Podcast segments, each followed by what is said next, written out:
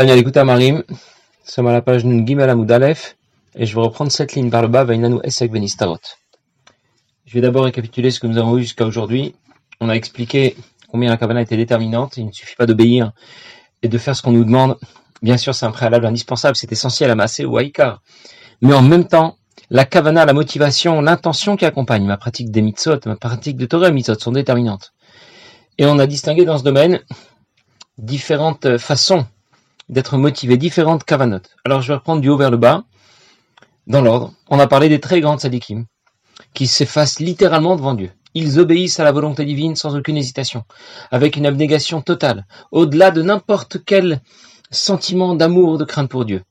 Et cette kavana était du rang du monde de Hatzilut. Les neshamot ces très grandes sadikim se retrouvent, vont se s'installer dans les Chalot, dans le lieu de résidence du monde de Hatzilut, et les mitzvot qu'ils ont accomplis vont rejoindre les sphérotes du monde de Hatzilut et servir de relais entre Or et Sof, la lumière infinie de Dieu et ses Les grandes sadikim qui ont su construire par une réflexion très profonde au sujet de Dieu, des sentiments d'amour et de crainte pour Dieu, des sentiments merveilleux. Et c'est ce qui les a motivés à pratiquer Torah Mitzvot. Ils ont pratiqué Torah Mitzvot avec une passion extraordinaire, mais ils ont développé une kavana durant du monde de Bria. C'est Neshamot, des grandes sadikim, vont s'installer dans les Dorin Vechalot, dans les lieux de résidence du monde de Bria, tandis que la terre et les mitzvot qu'ils ont accomplis vont rejoindre les sphérotes du monde de Bria et servir de relais entre Or et Sof qui brille dans le monde de Bria et Sénéchamot. À l'étage en dessous, notre euh, forme de Kavana moins, moins, moins haute que les deux précédentes, les Bnei Israël qui ont su exploiter par une réflexion moins profonde l'amour et la crainte de Dieu que nous avons déjà en nous, que nous avons reçu en héritage d'Avot. Cet amour et cette crainte de Dieu c'est aussi celui des Malachim, et cette kavana est du rang du monde de Yetzira. D'autres vont encore pratiquer Torah Mitzvot sans, autant, sans autant, d'émotion. Simplement pour Hachem. Voilà, ça veut dire que ça reste très plat en termes de sentiments, c'est assez basique. Je le fais parce qu'Hachem l'a demandé, point. Alors c'est déjà pas mal. C'est une kavana qui est du rang du monde de Asiya, donc ça ne vole pas aussi haut que dans les situations précédentes, mais c'est déjà, c'est déjà mieux que rien. Et nous allons maintenant parler de quelqu'un de différentes situations où la kavana va être cette fois défaillante, manquante. Lorsque quelqu'un va pratiquer Torah Mitzvot avec un intérêt. Un intérêt même peut-être spirituel, mais un intérêt personnel. Par exemple, il veut pratiquer Torah Mitzvot parce qu'il veut accéder au Gan Eden, parce qu'il veut éviter de passer par le Gainom. Ça veut dire que il pense plus déjà trop à Dieu. Il pense d'abord et avant tout à lui-même. Ici, la kavana est manquante.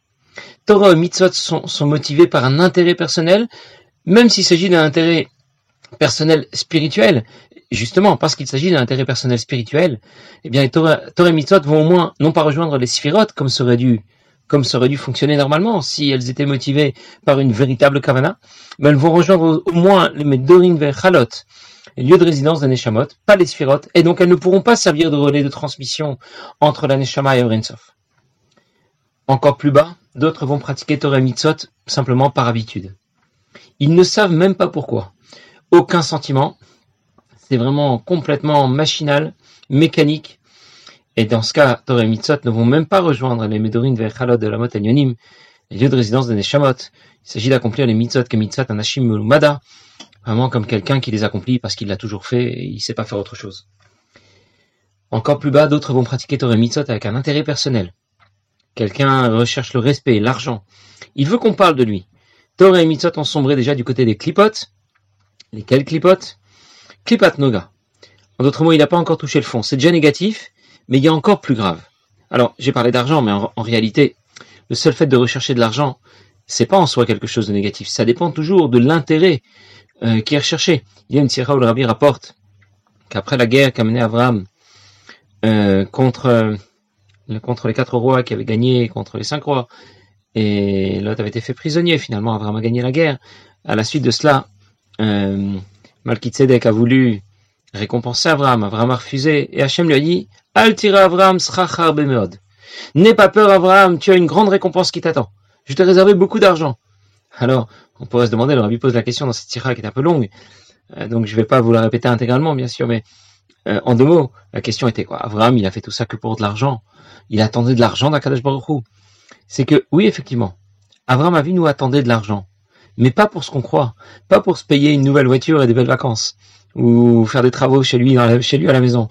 Il voulait avoir de l'argent parce que pour lui, c'était le moyen de diffuser davantage son projet, euh, diffuser davantage au sujet de, de l'existence d'un Dieu unique. Il s'est dit, si je diffuse Torah Mitzot comme un pauvre misérable, qu'est-ce que les, qu'est-ce que les gens vont dire? Eh ben, je vois ce que ça rapporte que de, que d'être fidèle à Dieu, qui à Dieu qui est unique et de faire ce qu'il demande. Alors que si je suis riche, si je suis en bonne santé, j'ai tout ce dont il me faut, eh bien, c'est un moyen de faire savoir que lorsque l'on pratique Torah et Mitzvot, les choses se passent bien, Dieu nous protège Dieu nous aide. Donc il y a à vouloir, vouloir obtenir de l'argent, mais il y, a, il y a différentes raisons pour lesquelles on peut obtenir de l'argent. Comme la, comme la Gemara qui dit que lorsque quelqu'un donne la tzedaka avec une intention particulière, c'est pour que son fils euh, puisse guérir. Eh bien, Rézé Tzadik Gamour, c'est un tzaddik complet. Donc on pourrait dire, bah, tout de même, il a donné à c'est vrai, mais il avait une intention, il avait une idée derrière la tête. Il avait une intention purement matérielle. Bon, c'est vrai, c'est pour que son fils guérisse. Mais en quoi on peut dire que c'est un tzaddik Gamour? C'est qu'en réalité, même si euh, il a une recherche ici, il recherche que son fils va guérir. Mais si Razu Shalom, ça n'était pas le cas, il regrettera pas d'avoir donné la. Ça veut dire qu'il a quand même pas donné la uniquement pour ça. C'était aussi pour ça. Mais on n'a pas encore parlé de ce qui était le plus grave.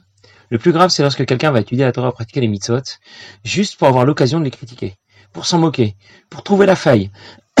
Comme ceux qui vont dire, je vais, je vais voir un peu à, quoi ça ressemble Torah et mitzvot, et je vais leur montrer à ces religieux que leurs histoires ne tiennent pas la route. Torah et Mitzot ont alors sombré du côté des Shalosh Klipot Atmeot, des trois clipotes les plus impurs. Là, c'est négatif de chez négatif. Et si Torah et Mitzot ont sombré du côté des clipotes, eh bien, il faudra les en sortir, il faudra les récupérer. Et la seule solution dans ce cas, c'est de faire tchouva. L'exigence de tchouva, bien sûr, sera plus profonde. Si Torah et Mitzot ont sombré du côté des trois clipotes Atmeot et moins profonde si Torah et Mitzot ont sombré du côté du clipat Noga, comme dans la situation précédente, où quelqu'un va pratiquer Torah Mitzvot avec un intérêt personnel, mais de toute façon la tchouva sera nécessaire. Si par contre Torah Mitzvot n'ont pas sombré du côté des clipotes, comme lorsque quelqu'un a pratiqué Torah Mitzvot avec un intérêt personnel, c'est vrai, mais plus spirituel, ou bien il a simplement pratiqué Torah Mitzvot par habitude, dans ce cas il n'a pas besoin de faire tchouva. Euh, euh, on n'attend pas de lui de récupérer ce qui a sombré du côté des clipotes, puisque rien n'a sombré du côté des clipotes. Simplement, les mitzvot n'ont pas été projetés comme attendu, euh, comme au, niveau des, euh, s'il y avait eu la, la cavana, la cavana adéquate au niveau des sphirotes. Et donc la récupération sera plus, sera plus simple. Comme nous allons en reparler encore un petit peu plus loin. Bon, ce qu'on a compris en tout cas, parce que j'ai brossé un petit peu un tableau global des différentes façons que l'on peut avoir d'être motivé de la meilleure à la plus terrible. Euh, en tout cas, on a compris combien c'est important de pratiquer Torah Mitzvot, mais combien aussi c'est important dans quelle intention et dans quel état d'esprit on va pratiquer Torah Mitzvot. Alors, ce que va dire tout de suite l'Admorazaken, Shem Tzadikim Abdolim, Shem Prinat Merkava. En ce qui nous concerne, voilà, franchement, on n'est pas au niveau de ces très grandes tzadikim qui ont une abnégation totale pour Akadosh Baruch Vers quoi déjà on essaie de tendre? Vers ce qui nous est plus accessible. Essayer de s'approcher d'un service de Dieu qui soit motivé par davantage d'amour, de crainte de Dieu. Bit galut libo. Un amour et une crainte de Dieu qui soit révélé dans son cœur. Mina bina vadat bigdolat ensof baruchu, l'amour de Dieu qui soit, motivé par un amour, une crainte de Dieu, qui est le résultat d'une réflexion profonde au sujet de la grandeur de Dieu. Et mekoma sirod d'ibria. Et dans ce cas, la Kavana va projeter les mitzvot que l'on a accomplis au niveau des sphirodes du monde de Bria. Si par contre on on s'est engagé au service de Dieu avec un amour et une crainte plus, plus on l'a exploité par notre réflexion, mais une réflexion plus basique. Et dans ce cas, Torah Mitzvot qu'on a accompli avec cette euh, forme, cette, ce type de kavana, à rejoindre les dix spirotes du monde de Yitzira. Mais si, euh, lorsqu'il a pratiqué Torah Mitzvot, il n'y avait aucune motivation, pas d'amour, pas de crainte, même pas ça veut dire, il a même pas essayé d'y réfléchir, même si, disons que tu le ressens pas, essaye, essaye d'y penser au moins, eh bien, il a même pas fait l'effort d'y réfléchir. Il n'a même pas essayé d'y réfléchir pour exploiter l'amour naturel que sa neshama apporte à Dieu. Et essayer de la révéler à même juste essayer d'y penser au moins. Son amour et sa crainte pour Dieu est resté au fond de lui, au fond de son cœur. Comme c'était avant, avant de s'être engagé dans Avodat Hashem. Eh bien, cet avoda reste, la Torah et la méthode qu'elle a pratiquée avec, cette intention, avec cette motivation, vont rester dans ce monde. Elles ne vont pas décoller. Et c'est ce qu'on a appelé les Medorin Vechalot Anikra Chitzoni ou les mondes, mais pas dans leur partie divine, pas au niveau des sphirotes, au niveau Ritsoni, au niveau extérieur, les lieux de résidence des Neshamot, là où évoluent les Neshamot et les Malachim. Elles ne pourront pas être projetées, s'élever, rejoindre les rejoindre Orensov chez Akdoshot, rejoindre les dix de l'un ou de l'autre des mondes de la création, parce que la Kavana ici est défaillante. Comme c'est écrit dans Tikkun que sans amour et sans crainte de Dieu, et bien Torah et Mitzot ne peuvent pas être projetés vers le haut, s'élever vers le haut, et se tenir devant Kadesh Baruch Ça veut dire que lorsque quelqu'un a pratiqué Torah et Mitzot, il a peut-être étudié la Torah toute sa vie, il a été, euh, il a euh, respecté scrupuleusement les mitzvot. Mais le cœur n'y était pas. Il a même pas essayé d'y réfléchir. Euh, il va arriver, lorsque, après 120 ans, sa Neshama se retrouvera certainement dans le Gan Eden mais les mitzvot qu'il aura accomplis ne vont pas le suivre, ou plutôt elles vont suivre, mais c'est comme si ses bagages le suivent, mais il n'a pas la clé pour les ouvrir, alors ça ne lui sert pas à grand chose. De la même façon, les mitzvot qu'il a accomplis ne vont pas rejoindre les sphirotes et pouvoir servir de relais entre Orensof et Saneshama. Il arrive avec ses valises, mais ses valises sont verrouillées, il n'a pas la clé. Et donc on comprend combien, combien c'est important l'intention, la motivation, dans quel état d'esprit je pratique Torah Mitzvot? Il suffit pas seulement de pratiquer Torah Mitzvot. Et si pour l'instant, je réalise honnêtement que j'y suis pas vraiment. Je veux bien faire ce qu'on me dit, mais franchement, mon cœur est ailleurs. Eh bien, entre-temps, qu'est-ce qu'on nous dit? On nous dit de continuer. Mi torche le lishma, veut dire la noirzaken un peu plus loin. Je l'évoque tout de suite, mais c'est juste pour nous dire, même si pour l'instant tu as conscience de ne pas y être, continue. Rappelle-toi tout de même que tu as un objectif à atteindre. Ça veut dire que tu, ne peux pas dire, qu'est-ce qu'on attend de plus de moi? J'obéis, je prie, j'étudie, je pratique les mitzvot, même peut-être je, fais mifsaïm, peut-être, je communique même peut-être cela aux autres. Et c'est déjà très bien on attend de toi plus de qualité dans ta pratique de Torah Mitzvot. Ce que l'Admorazaken veut nous dire, c'est que quelqu'un peut pratiquer Torah Mitzvot, et en même temps, on va dire qu'il a sombré du côté des clipotes, on va dire qu'il est en train de faire Avodazara. Comment c'est possible? Pourtant, je regarde, je vois qu'il étudie, il prie, il pratique les mitzvot. Il est en train de me dire qu'il a sombré du côté des clipotes. C'est comme s'il faisait Avodazara. Maintenant, je comprends pourquoi. Parce que qu'est-ce qui qui a été déterminant? C'est la kavana. La kavana va donner à Torah et mitzvot soit l'orientation adéquate, soit l'orientation inadéquate. Il y a une histoire qui raconte que qu'un jour le Baal Shem Tov a envoyé l'un de ses élèves, Rav Chaim Rapoport, euh, en dehors de la ville où il, où il, habitait, de Lvov, et là-bas il lui a demandé d'arriver dans une certaine clairière et de s'asseoir un moment et d'y apprendre les quatre premiers prakim de Ilchot Brachot du Rambam, Mishneh Torah du Rambam, et, et de ne pas s'arrêter en route, faire aussi une bracha, chacun de trouver une source et de faire une bracha. Très bien. Et lorsque le de Ephraim Rapaport est, est, est parti, lorsqu'il a pris la route, eh bien les éléments se sont déchaînés contre, contre lui, contre son cocher. Il y a eu une tempête, euh, il y a eu le, la calèche était en panne, les cieux a cassé, etc. Ils n'ont eu que des, que des histoires. Euh, tout, tout était contre eux pour euh, les empêcher d'arriver à l'endroit en question. Finalement, ils y sont arrivés. Et c'est uniquement lorsqu'ils sont, lorsqu'ils y sont arrivés et que le Ganrim a commencé à étudier que tous les éléments qui étaient déchaînés contre eux, la tempête s'est arrêtée, tout s'est, tout s'est, tout s'est, tout s'est très bien terminé. Et à partir de ce jour-là, le Prime Rappaport a senti que, on, que c'est comme si on lui avait ouvert, on lui avait ouvert l'esprit, comme s'il avait obtenu euh, d'énormes connaissances dans la Torah, comme ça, d'un coup du ciel. Alors, une autre fois, lorsqu'il s'est rendu à nouveau chez Baal Tov, qu'il a raconté ce Baal Shem Tov, Baal Tov lui a expliqué pourquoi il l'avait envoyé là-bas. À cet endroit, il y a très longtemps, habitait un certain Reb Moshe, Reb Moshe qui avait abandonné le chemin de Torah Mitzvot. Il s'était marié avec une Goya, il vivait une vie complètement dépravée, mais il n'a jamais arrêté d'étudier. Il adorait étudier. Il trouvait la Gemara très sympathique. La gymnastique intellectuelle lui plaisait beaucoup.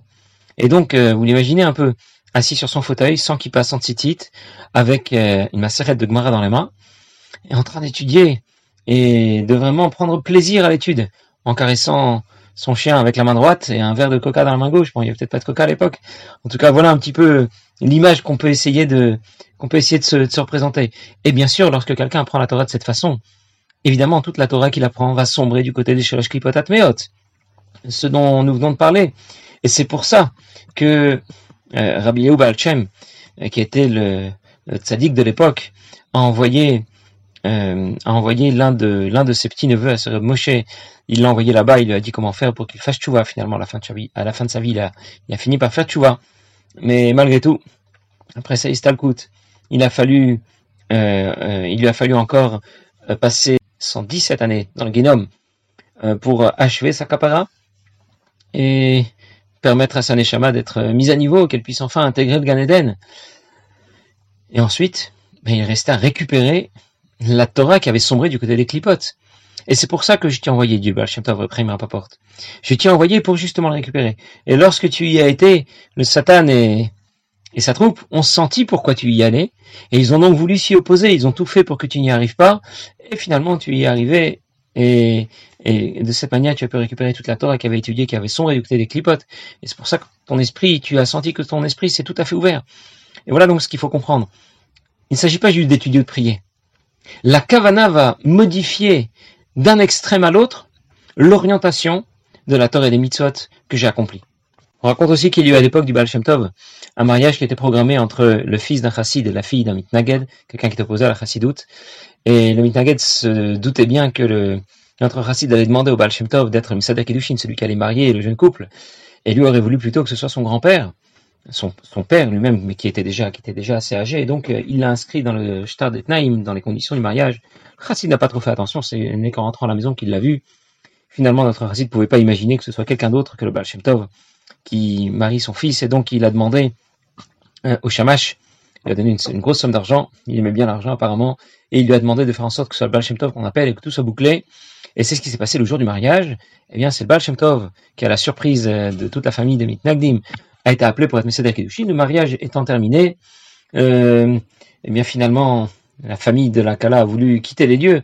Ils étaient vexés, et puis quand on leur a dit que c'est simplement le chamash qui, qui était à l'origine de tout cela, bon, ils ont accepté de, rester à la Soudat Mitzvah, sauf, sauf leur père qui était très vieux et qui a refusé de participer à la Soudat Mitzvah. Il était vexé au moment où on ne lui a pas apporté le, le kavod qu'il méritait, le kavod à Torah. C'était un grand Talmid Racham, il fallait qu'on le respecte. À la fin de la Soudat Mitzvah, à la fin du repas de mariage, le Baal Shem a dit qu'avant de partir, il voulait aller le rencontrer. Il a été le rencontrer, et du coup, beaucoup de personnes l'ont suivi, et il lui a posé une certaine question. Et le Baal lui a dit, vous étudiez la Torah, vous connaissez la Torah, vous êtes un Talmud Racham, pourquoi vous taisez? Et notre vieux monsieur, notre vieux Talmud Racham a répondu. Baal Shem Tov lui a dit, c'est une réponse qui est juste, mais qui est trop simple. Donnez-moi une réponse plus profonde. Il lui en a donné une autre. Et puis une troisième. À ce moment-là, subitement, il y a le facteur qui est rentré à la maison, avec dans ses mains trois lettres. Et le Baal lui a dit, je t'interdis de faire du mal à qui que ce soit ici.